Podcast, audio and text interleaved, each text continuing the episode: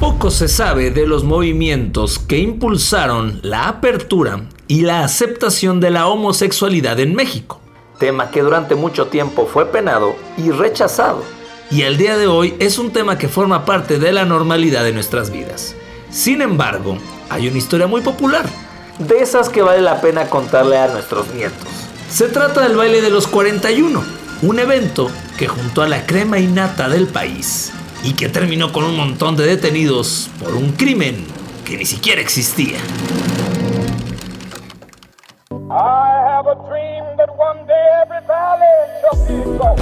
Bienvenido, ya estás escuchando Histeriadores, un espacio donde platicaremos de historia, pero te contaremos las cosas como realmente pasaron y no como aparecen en tu libro de texto gratuito, conducido por Daro Carrillo y Feror Casitas.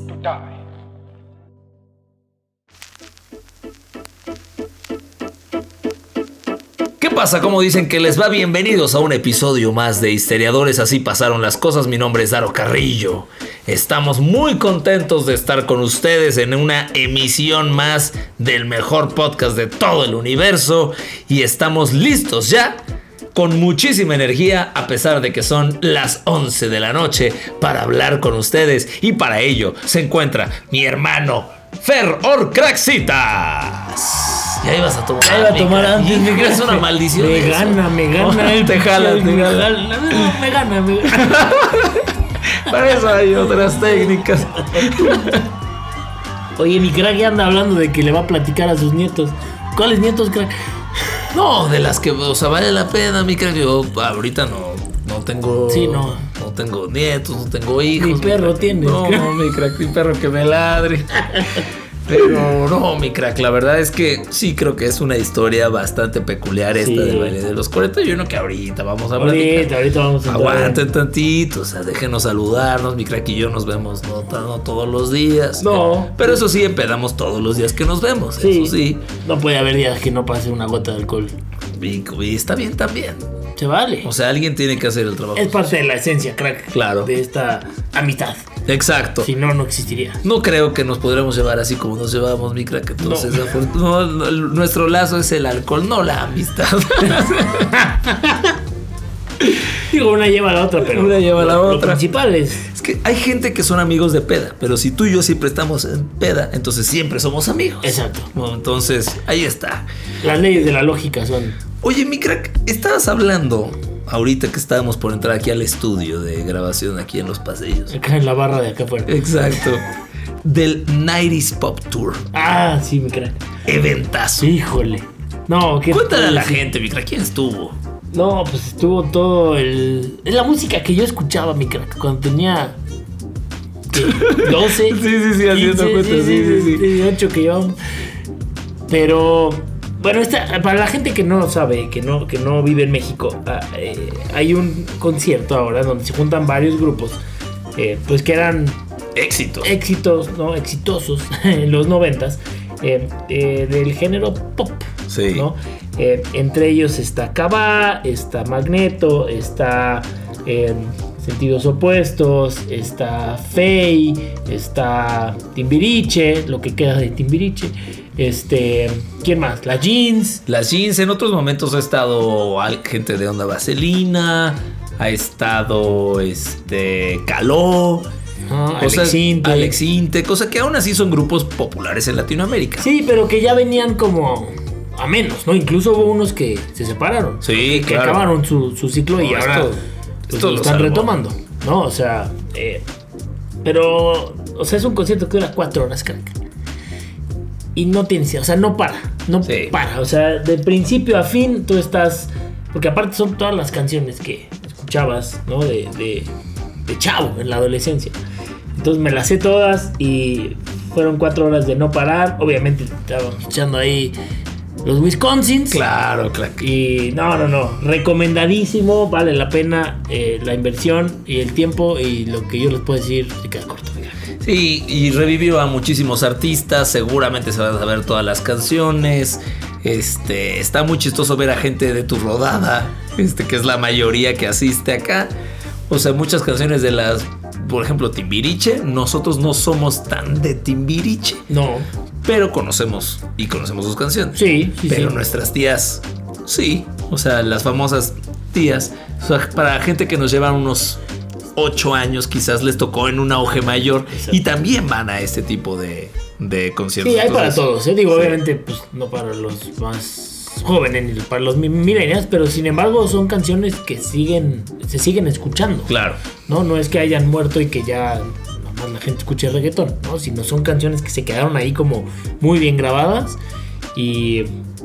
No, yo estaba extasiado, creo que me hubieras visto. Tenemos que ir a uno, mi crack. Sí, vamos a Y ver. ahí sí, hasta que nos saquen, chingado. Pero bueno, mi crack. Hablando de bailes y festividades y demás, el tema de hoy, la neta está muy bueno. Sí, la verdad es que sí, es un episodio allí a principios del siglo XX acá en nuestro país. eh, que pues dio mucho de qué hablar ¿no? en los años siguientes, que incluso se convirtió el número 41 en un número eh, pues como muy especial y que se le asignó mucho al tema de, se le asoció mucho con el tema de la homosexualidad Correcto. en nuestro país.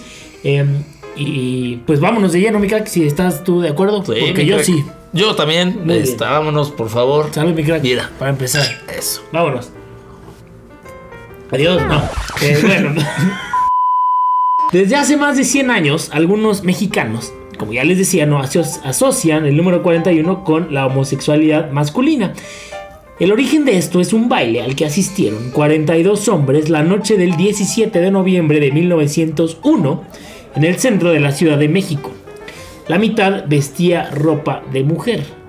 Varios de ellos eran personas adineradas y formaban parte de la élite social de la época. El festejo fue interrumpido por la policía que arrestó a casi todos. Solo uno logró escapar y 41 quedaron detenidos. El caso fue uno de los mayores escándalos sociales ocurridos durante el porfiriato. De hecho, según la leyenda, muy conocida en México, quien logró escapar esa noche fue Ignacio de la Torre y Mier, nada más y nada menos que el yerno de don Porfirio Díaz. Tómala, cabrón. Así empezamos, mi crack. La tolerancia a la diversidad sexual es algo muy reciente en la historia de México. Y no olvídate, en 1901 era prehistórico. No solo era mal vista, sino era considerada una aberración. Libros de psiquiatría de la época dan testimonio de que era considerada una enfermedad mental y muchas familias de clase media o adineradas ocultaban o prohibían las relaciones amorosas entre personas del mismo sexo. Existía un miedo constante al que dirán. Sin embargo, en los barrios populares de la CDMX, bueno, en ese momento la Nueva Valladolid, un pedo así, este, de La metrópoli. Exacto. La cosa era diferente. El escritor Heriberto Frías, en su libro La cárcel y el boulevard, habla de personajes que llevaban a cabo sus expresiones sexuales y prácticas sin reservas ni miedo a lo que la gente pudiera comentar. Así pues, pues era común encontrar personas trans en San Pablo Teoapan, allá en la Merced, en Santa María Cuepopan, en la colonia Guerrero, o en el barrio de San Juan Moyotla. Incluso hay historiadores que han estudiado a fondo cómo desde el siglo XVI, aquí en la Ciudad de México, ha habido sujetos transgresores a la moral de su época que no ocultaban pues su sexualidad, ¿no? Esto nos hace pensar que de ser real la preferencia homosexual de Ignacio de la Torre y Mier, seguramente la escondería por las presiones sociales que su posición social le generaban, ¿no? De ahí que surja la leyenda de que el casamiento con Amada Díaz, hija de el general Porfirio Díaz, fuera meramente pues una estrategia para que la gente no sospechara y él pudiera llevar a cabo dentro de la clandestinidad pues su homosexualidad de una forma más tranquila. O sea, era un una cortina de humo. Oye, mi crack, pero, se- o sea, ¿qué clase de cortina? O sea, se metió con la hija de Porfirio Díaz, cabrón. No, pues no, tonto no era. no, no, no, no, no, para nada. Y bastante valiente también. Exacto. En la actual calle de Madero, antes conocida con el... Sí, claro, eso no había pensado en eso. Antes de la calle de Madero, O sea, antes de que se muriera Madero. Claro. ¿Cómo se llamaba la calle? Pues no se llamaba Madero. Pues no, de hecho se llamaba el Paseo de ¿No Plateros. se llamaba Alma? No, no, creo, no, que la cambiaron por A lo mejor sí, con esta historia. Puede ser. Se llamaba el, el Paso de Plateros. Y entonces me pregunto, antes del Paso de Plateros. Eh, bueno, antes era el Paseo de Plateros y San Francisco. Y se desarrollaron muchas de las relaciones públicas de las clases pudientes durante el porfiriato. Literatos y aristócratas, ahí estábamos, mi Sí, ahí andábamos leyendo con nuestro monóculo la Biblia. paseaban por estos rumbos y daban un cierto aire afrancescado a la ciudad. No. No. Afrancesado. ¿Qué? Afrancescado, yo dije, ¿verdad? Afrancesado. Porque hacía mucho aire, entonces. Exacto. Es que era porque era Francisco y Madero, mi crack. Tú sabías como ese, era una onda hipster maderista. Sí. Los cafés, las cantinas y los bares fueron sitios donde se desarrollaba la actividad intelectual, política y cultural de la ciudad en aquella época. Pero así como había una vida muy intensa, también hubo personajes conflictivos y de mala fama que también frecuentaban estos lugares. O sea, el origen de los Malacopa. Exacto. Eran llamados lagartijos, pollos o rotos eh, que hicieron y deshicieron, eh, pues por estos rumbos que ya les platicaba mi crack, ¿no? El origen de estos apodos venía de la moda francesa de aquella época donde vestían pues este traje, ¿no? El bastón, el bombín, bigote refinado, eh, bien perfumados, ¿no? Y que buscaban enamorar con ciertos engaños pues a alguna muchacha de buena familia para así salir de su pobreza. Ah, cabrón. bien gandallas, ¿no? Y había de estos varios tipos, ¿no? Los que no venían de familias de escasos recursos, pero que no les gustaba trabajar, o sea, los huevones. los que eran pobres y se hacían pasar por ricos, de ahí el apodo de rotos, y también los viejitos que esperaban a las mujeres en la salida de las iglesias para hostigarlas con piropos. O sea, los rabo verdes. Exacto. Oye, crack, antes de que continúes, perdón que te interrumpa en este tu episodio, pero No, nuestro, nuestro, mi- no, Esto es nuestro. pues, eh, mientras estabas tú haciendo tu colaboración, Ah. Miguel, pero te quería decir que yo no sabía que de ahí venía el apodo de que está roto. Sí. O sea, es entonces de gente pobre que se hace pasar por rica. O sea, si tú dices ando roto, en realidad está mal aplicado. Porque uno dice ando No. roto quiere decir que no traigo lana. Por eso. Pero el término correcto sería de alguien pobre que se hace pasar por rico. Bueno, pero si nos quedamos con el tema de que eres pobre, pues por eso dices está roto. Claro. A lo mejor no, no pintas como que eres muy rico Claro. o que tienes mucho dinero. Porque ricos. Bueno, pues no sabemos, sabemos, no sabemos. Pero bueno, Pero no sí, sabía, ¿eh? Qué, viene. qué- qué buen dato ese. Sí, muchos de ellos eh, fueron también personas que preferían a individuos del mismo sexo, ¿no? Solo que por la presión de la época, pues no lo contaban. ¿Y qué tienen que ver los lagartijos con la historia del baile de los 41? Pues ahí les va. Prácticamente la mitad de los que sorprendieron en el famoso baile fueron los mismos que se veían por estos rumbos de la capirucha. Pero bueno, dado este preámbulo de la historia, ¿cómo es que se dio el baile que inventó la homosexualidad en México? Ahí les va la cronología. Días antes del magno evento se pidió permiso al gobierno de la ciudad de llevar a cabo un bautizo. Cabe aclarar que en tiempos de Don Porfirio no se podía festejar sin que el ayuntamiento diera el visto bueno. No, Es como si en Roma te querías suicidar, no se no se podía. Ah, Ah, qué bien me acuerdo hace una semana. Hace una... Exacto, exacto. Oye, crack, pero sí es una buena comparación. Imagínate, en muchos años van a decir, en México, en el antiguo México, no se podía hacer un evento sin que lo aprobara el ayuntamiento. O sea, sí, tiene un cierto calibre de esa manera. O sea, si quisiéramos festejar el aniversario número 3, Tres. No. Dos. ¿Tres? No, dos, dos. 2, 2. Sí, dos. Sí, dos, dos, dos, dos, dos. Ya, ya mero. Ya me veo. De, de historiadores, Sí. teníamos que pedirle permiso acá al delegado. Al delegado y al Peter.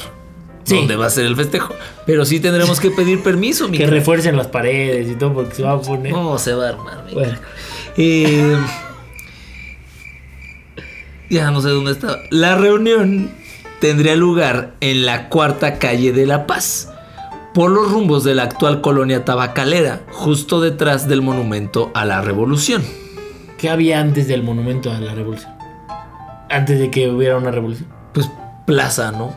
Pues sí, yo creo que sí. Plaza de Este. para bailar Este. Sí, crack, pues ¿qué había? El 90s Pop Tour. Exacto. Sí, sí, sí, sí, sí. Bueno, en esa época los límites de la ciudad se ubicaban en esa zona. Por lo tanto, hacer el baile en este espacio que les platicaba mi crack, pues tenía la intención de llamar la atención lo menos posible para que pudieran tener esta fiesta sin problemas. Pero bueno, pues como ya sabemos, no, no sucedió. No. Y tampoco se ve que era el límite de la ciudad, algo que ahora es el centro de Sí, la no, ciudad. O sea, lo que hoy llamamos periférico tiene todo menos el periférico. Sí, correcto. Entrada la tarde del 17 de noviembre de 1901, comenzaron a llegar los carruajes. ¿Te acuerdas que ahí estaba? No, ahí no estaba. No, éramos el 42 y 43. Esto No. sí llamó la atención de las autoridades policíacas, ya que solo personas acaudaladas pues podían pagar semejante transporte, ¿no? De ser así, ¿qué harían en un lugar tan alejado de la ciudad? Pues a partir de estas dudas, miembros del cuerpo de gendarmería decidieron ya en la madrugada del 18 averiguar lo que ocurría. Se reporta que al abrir la puerta observaron a 41 hombres, de los cuales la mitad de ellos llevaba pelucas, pechos postizos, aretes, choclos bordados, ojeras y chapas de oro. Fueron detenidos a las 5.30 horas de la mañana. Los detenidos argumentaron que las autoridades habían cometido allanamiento de morada y que no podían privarlos de la libertad, pero la acusación fue por delitos contra la moral y las buenas costumbres. Cabe mencionar que jurídicamente la homosexualidad como tal nunca ha estado prohibida en México. Evidentemente se trató de un acto homofóbico. De los implicados, los que eran adinerados movieron sus influencias para salir pagando multas. Con ello cubrirían su apellido y evitarían que las familias pudientes se enteraran. El objetivo se logró con éxito.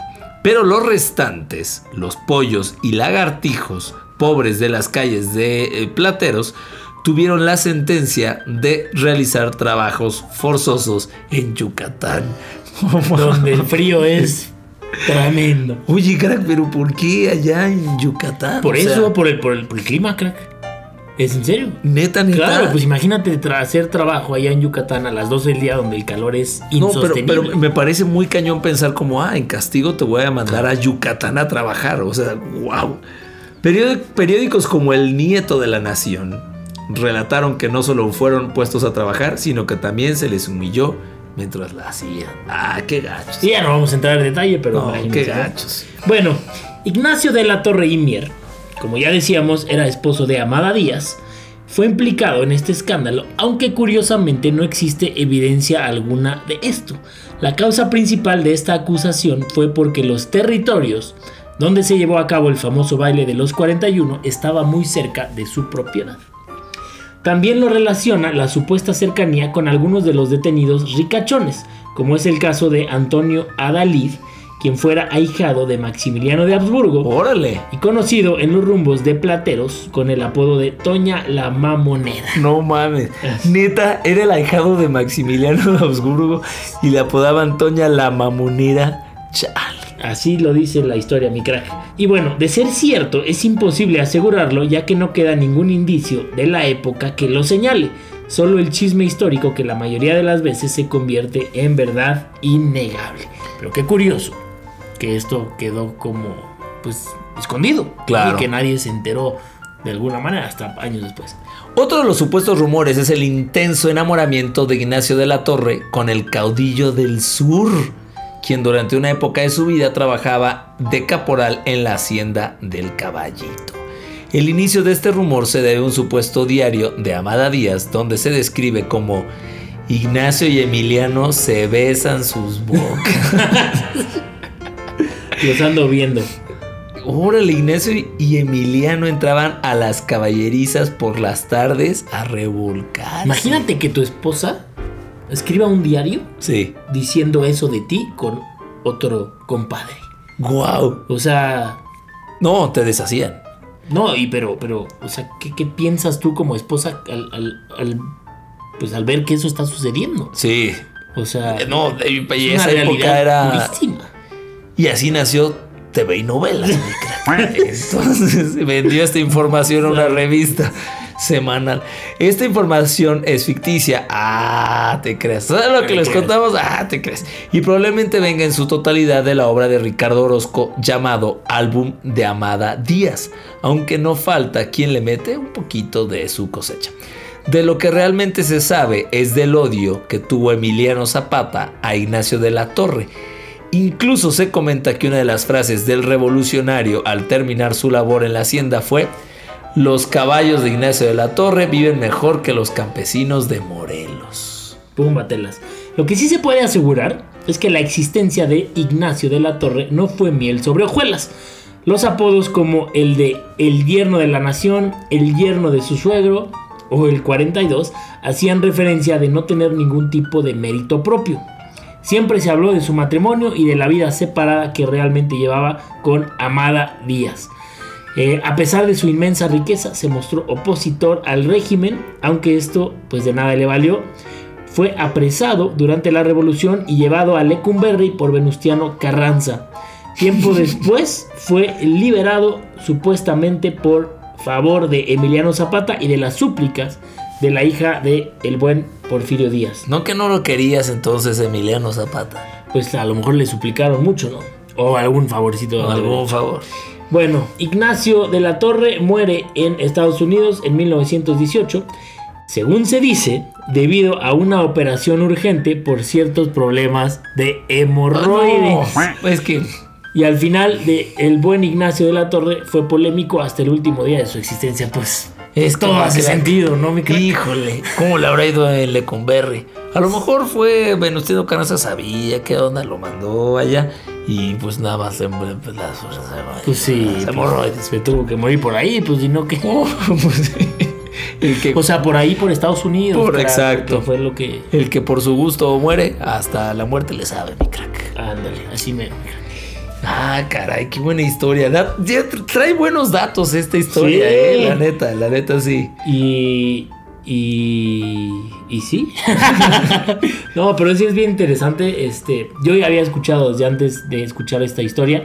Ese tema de que el 41 era el número en esa época de que se, al que se hacía referencia todo el tema de la homosexualidad. Y fíjate cómo a pesar de que no habían redes sociales y demás, la voz se esparció tanto que le decían el 42. Claro. O sea, lo tenían bien ubicadito. Sí, sí, sí, sí, totalmente. Él también lo tenía bien ubicadito, sí. Este, pues qué historia esta, mi craque, del baile de los 41. Y para complementar este gran episodio de Histeriadores, está en este momento tocando la puerta, las Eferméride. Bueno, más bien la Eferméride, a cargo de Feror Craxitas. Las Efemérides. Vámonos rápido después de esta gran historia con la efeméride, porque un 15 de marzo, pero de 1975, muere a los 75 años eh, el magnate griego más, famosa, más famoso de la industria naviera del siglo XX y el hombre más rico del mundo en su época, Aristóteles Onassis. No. Mi crack. Un día como hoy, hace. Eh, pues ya tiempo, ¿no? En 1975. Eh, para hablar un poquito de lo que fue este personaje, ¿no? Em, eh, pues era un cuate obviamente que estaba metido en la industria naviera cuando su flota de barcos estuvo consolidada. Eh, Onassis adquirió la poderosa aerolínea insignia de Grecia llamada Olympic Airlines. invirtió fuertemente en bienes raíces, siendo su principal foco en este ámbito, pues su magnífica sede en Nueva York, la Olympic Tower, y por otro lado su asociación con el príncipe Rainiero III de Mónaco, que le permitió poseer más de la mitad del Principado de Mónaco a través de propiedades, inversiones y acciones. ¿Te acuerdas que la otra mitad pues, fue nuestra? Fue nuestra. Ya la vendimos, pero... Porque no era ya rentable tener una flota. Y no. no. porque van a entrar en guerra próximamente. En la tercera guerra. No. que va a suceder la tercera guerra. Eh, en paralelo a su exitosa vida profesional y empresarial estaba también su tormentosa vida privada porque se casó dos veces. La primera con Athena Mary Líbanos, quien le dio dos hijos, Alexander y Cristina Onassis, y la segunda con la ex primera dama de Estados Unidos, Jacqueline Kennedy, además de involucrarse en otros romances también bastante conocidos, ¿no? Tal como su relación con eh, María Calas. ¿no? A pesar de su éxito, el final de su vida se vio sumido por la tragedia. ¿no? Su hijo heredero falleció con tan solo 23 años de edad. Su hija constantemente lo desafiaba y poco le faltó para perder su fortuna e imperio debido a una alianza que decidieron pactar sus competidores, lo que logró rehuir gracias a la nacionalización del canal de Suez por parte del gobierno de Nasser en Egipto.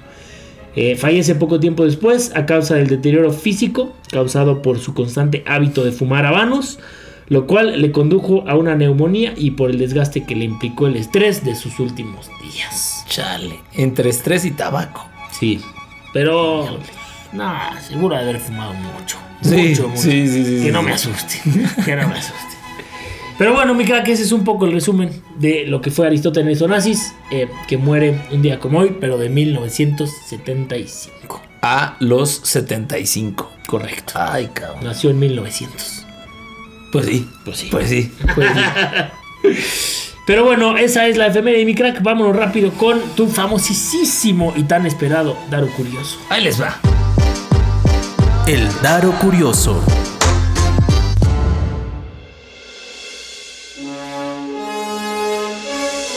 Les voy a contar brevemente la historia de la única persona que no fue enterrada o incinerada en el planeta Tierra. Y ojo, porque espérense al final. está Disney, muy no. cagado. Sí, sí, sí. Desde el 31 de julio de 1999, el geólogo estadounidense Ginny Shoemaker es la única persona cuyas cenizas han sido diseminadas en la Luna. Nació en Los Ángeles en 1928. A los 16 ingresó a la universidad y en 1948 se recibió y comenzó un doctorado en la Universidad de Princeton. O sea, era un genio. Sí. El Gran Jean, como lo llamaban los amigos, fue reconocido por la NASA como una autoridad pionera en las ciencias planetarias.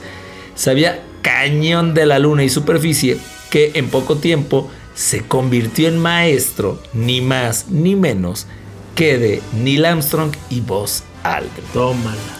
O sea, estos güeyes fueron a la Luna y este señor les, enseñó. Claro. Sí. De hecho, la reseña sobre el geólogo en el sitio oficial de la NASA dice, en 1961 asumió un papel de liderazgo en la USGS, que es el Servicio Geológico de los Estados Unidos, y el estudio de astrogeología, las misiones Ranger a la Luna y el entrenamiento de los astronautas. Pero en realidad lo que siempre quiso hacer Shoemaker era viajar a la Luna. Zapatos. Ah. Exacto, era vender zapatos. Sí, sí, sí, sí, sí. Era viajar a la luna. Se lo- imagínate que cuando Neil pisó la luna dijera Shoemaker. No, mames. no, qué falta de visión de Que hubiera pisado sus cenizas. Exacto. Que se hubiera marcado. Bueno, Shoemaker, Shoemaker quería viajar a la luna. Se lo había contado a su esposa, que es Caroline Spellman, su esposa con, especialidad en historia política y geología. Geología. Era su luna de miel y quería caminar allí. Pero una enfermedad se lo impidió, mi crack. Y en 1997, en un desierto de Australia, chocó y se murió. O sea, no fue por la enfermedad. Qué Sí, no. malo. Es como estás enfermo y no puedes viajar. Y choca y se muere. Pisó un plátano. Exacto.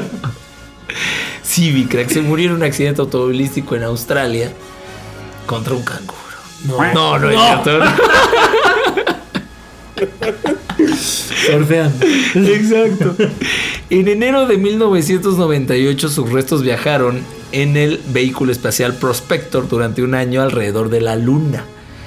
En una cápsula de policarbonato que medía 8 centímetros, casi del tamaño de un celular. Después del viaje de un año en órbita, el vehículo, para hacerle honor a Shoemaker, se estrelló en el polo sur del satélite terrestre y ahí quedaron las cenizas del genio, lo que convirtió a Shoemaker en el primer ser humano pues enlunado, ¿no, mi crack? ¿Sí? Alunizar. Al- O sea, sea, así cuando. cuando sí, cuando la- te mueres te entierran Ah, y mira que ¿qué sabes eso? mira que te puedo platicar. En la luna te. En Lunan. Te lunan o te enlatan. A este sí lo enlataron. Enlatan. A este sí lo enlataron, Sí. historia real. Hasta que chocó también donde lo llevó. Y bueno, ahí quedó entonces el señor Shoemaker. Wow, pues quedó en el mejor lugar para. Así es, para él. Sí. Lejos de su esposa. ¿Qué por- Lejos del canguro que lo mató. Oye, pero sí, hablando en serio, si te casas, o sea, si eres genio, te tienes que casar con una persona que también sea así. Pensaría que tienes que casarte con una persona que sea también una genio, crack. O sea, si no, esta mujer también era geóloga, historiadora, bla, bla, bla, bla, bla, bla. Le faltaba ser histeriadora. Exacto, eso es. Pero no, cualquiera, no, cualquiera. Mi crack no era crack este señor, porque pues si no estaría aquí con nosotros, pero en fin, esa es la historia de Shoemaker. Me encanta tu dato, crack. Me parece una eh, historia espectacular. Pero me deja mucho que desear que alguien que se apela Shoemaker no se dedique a hacer zapatos. Ya sé, crack. O sea, es- Sí, naciste sí, sí. para eso, güey. Sí, Claro. ahorita estaría vivo, mi crack. Estaría corriendo Platicando por lados. nosotros, dejando, hubiera patrocinado los zapatos. Aparte se llamaba Jim, güey. Jim o sea, Shoemaker. puta. Sí, cabrón, estúpido eres No, Shoemaker. pero Todo bueno, mal, güey. sí. Pero bueno. Ojalá ok, estés bien allá En la luna. en, en la cuarta fase de la luna. En fin, mi crack, este es el episodio de Histeriadores cuando son las 11.32, tiempo de la CDMX. Nosotros ya nos tenemos que despedir. Tristemente nos despedimos, pero no sin antes eh, mandarles un caluroso saludo hasta allá, hasta donde nos escuchen. Esperamos que estén tomándose un buen drink junto con nosotros y que hayan disfrutado mucho de este episodio, mi crack. Ahorita que dijiste que hasta donde nos escuchen, mi crack, pues hasta Paraguay. Mándanos nuestro chupe. Mándenos nuestro chupe. No nos ha llegado. No nos ha llegado. Seguimos esperando. 10B estaría muy decepcionado. Salud por 10 de mi crack. Salud, chica. Carajo. Venga. Por mi querido 10B. Y mi crack, un gusto como siempre platicar de historia aquí contigo. Así es, mi crack. Eh, que tengas buena semana. Gracias, mi crack. Tú también. Nos escuchamos en quin- en 15 días otra vez. Oh, en No, ocho. En 8 Ocho días, días. en 8 días. Ah, esto es así, pasaron las cosas de historiadores. Adiós. Vámonos. Damos por terminada la clase de hoy. Nos escuchamos la próxima semana en otro episodio de Histeriadores, donde te contamos cómo realmente pasaron las cosas. Obama.